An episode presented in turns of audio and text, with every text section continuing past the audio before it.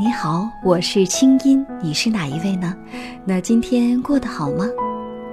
清音约更好的自己训练营已经成立喽，每天两条心理学干货知识，陪你学习爱，成为更好的自己。关注公众号“清音约”，点击公众号左下角的菜单栏“学习爱”，或者识别以下图片二维码，即可加入训练营进行报名。已经有数万名音符加入了，你还不快来？我等你哦。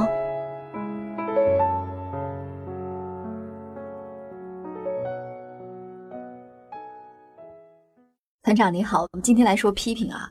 其实说到批评呢，我们看到这两个字就不高兴，对吧？不管是我们批评别人，还是别人批评我们，那个脸肯定是拉得很长的。可是我发现，因为我也在做企业嘛，也是一个创业者，我发现，哎，批评跟批评还很不一样哦。如果说我对我的员工的批评是一种完全否定他的，甚至是有人身攻击的，那完了。批评完之后，这员工不辞职就是好的，而且工作能力完全得不到提升。但假如我的批评是有建设性的，比方说批评完他这个事情没做好之后，会给他一个建议，甚至觉得说你这个事情如果再怎么怎么做就更好了。你前面不用批评他，他就已经知道你在批评他了。在做管理的过程当中，我发现，哎，批评人确实是有艺术的哈。那今天呢，团长来给我们当一回教练，好好教教我们怎么才能更艺术的批评别人。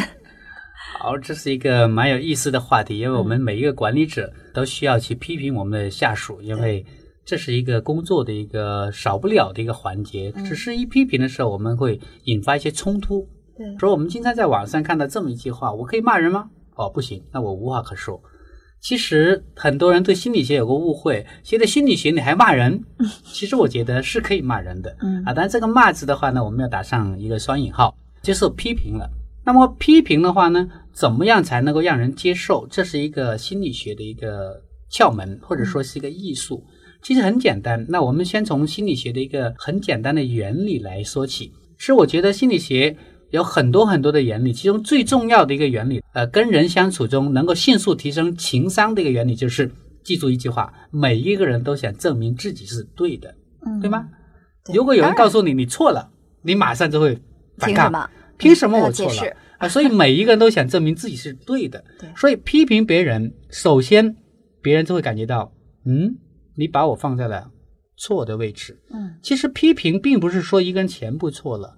比如说，我们想象你的面前有一个饼图，我们管理里面有个饼图。假设一个人做某件事情，他做到了九十五分，够厉害了吧？一个学生考试考九十五分，已经可以竖起大拇指，好好的赞扬一下吧。可是他有五分是做错了，没做好。那么一个领导如果看到一个员工做了九十五分的满意度，还有五分是欠缺的，这个老板首先会看到什么？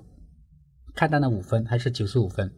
其实一个老板应该看到九十五分，一个好老板应该看到九十五分。对，但是一般的老板会看到哪里？就看到那五分没错。看到那五分，所以当这样的一个批评的话呢，对方一定不愿意接受，同意吗？当然。好了，我来再举一个场景，想象一对夫妻，太太下班的时候遇到了交通的堵塞，你看北京现在每天都堵塞，对吧？太太那个线路刚好不好，所以回家就晚了。回到家里发现先生已经早到家了，但是没煮饭。坐在客厅里面，拿着遥控器，一个一个的在看电视。其实七点来钟也没什么好电视看的，对基本上都是新闻联播，对吧？好了，那在那个时候的话呢，太太就问老公：“你回来啦？煮饭了没有？”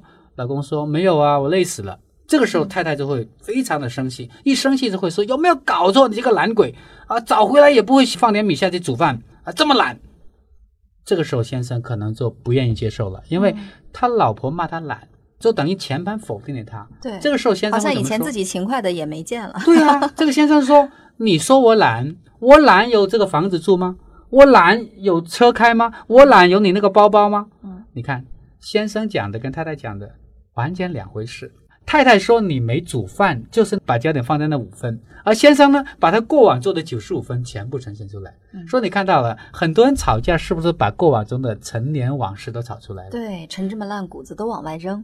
那怎么样才能让先生接受他不煮饭这个事情？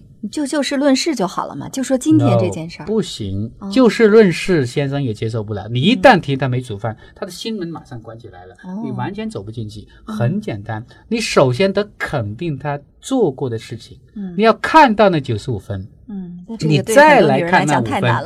对，那才能够做到。比如说，一个嗯太太跟他说：“哎呦，老公你回来了，哇，看你累成这个样子，不容易啊，一个男人，嗯对吧？为了这个家，可能今天要去忙个半死了吧？嗯看来我让你帮我做点家务是不指望了。”嗯嗯，这个时候男人就很要面子了，谁说我累的？对啊，老婆，来有什么要做啊？告诉我。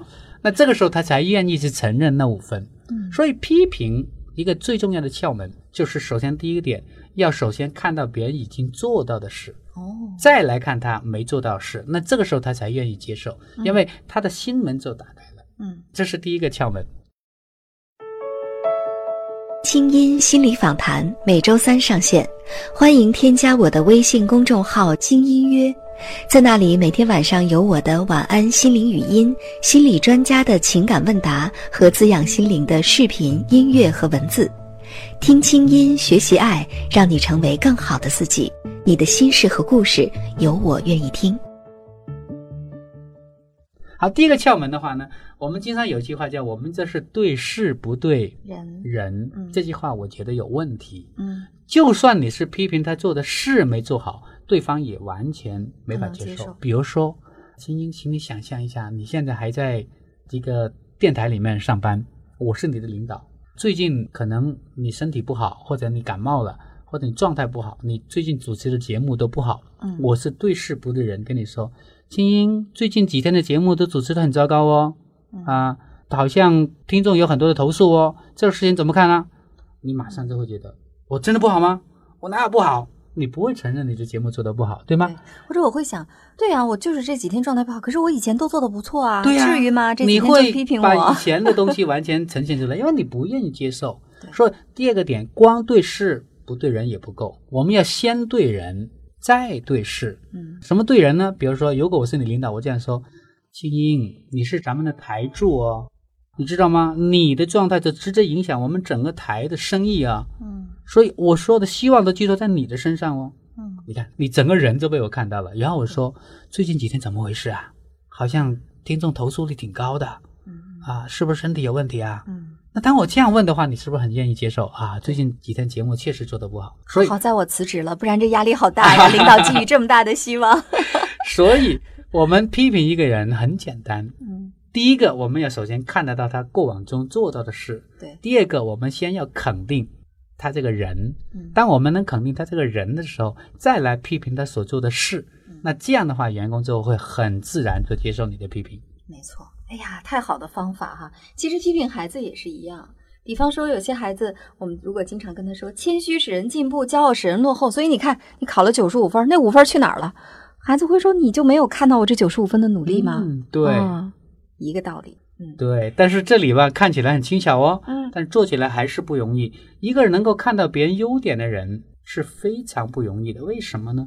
因为他过往中如果没有足够的自我价值，也就是说，他的成长过程中，如果他的父母、他的长辈没有看到他的优点，也就是说，一个人永远给不到别人他自己没有的东西。如果他曾经没有被这样对待过，你要让他这样对待他的下属、他的朋友，那是绝对不可能的。对，所以要真正做到刚才我说的那两点，他还是回到一个根源的问题，回到自我价值。只有一个自我价值高的人，才能看到别人的优点；只有一个自我价值高的人，才能够透过一件事来看到一个人，才能够愿意去肯定一个人。所以回到一句话：你是否值得拥有更好的生活呢？是，如果你是一个自我价值感很高的人，那么你在批评别人的时候，就不会完全不给别人留情面，而且不考虑别人的感受。因为当你把别人的面子剥光的时候，就意味着你经常会剥光自己的面子。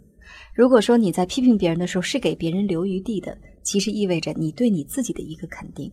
因为我们说批评也是在建立关系，对不对？尽管这个批评呢可能会让对方不舒服，但是也是在建立关系的一个途径。建立关系的前提是，当你把别人看得很低，其实你跟他水平线也差不了太多。所以，如果你是一个高自尊的状态，你就能够先肯定别人，进而给建议。那么这个时候，这样的批评才是真正有用的。好啦，那这一集呢，我们说的是批评，在下一集的时候，我们会聊一聊潜力。哎，潜力，你觉得你是一个有潜力的人吗？怎么样把你的潜力挖掘出来呢？下一集我们继续来听团长接着聊。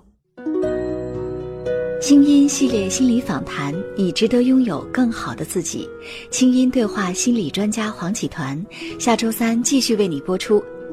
也欢迎添加我的微信公众号“精音约”，你的心事有我愿意听。我们下周见。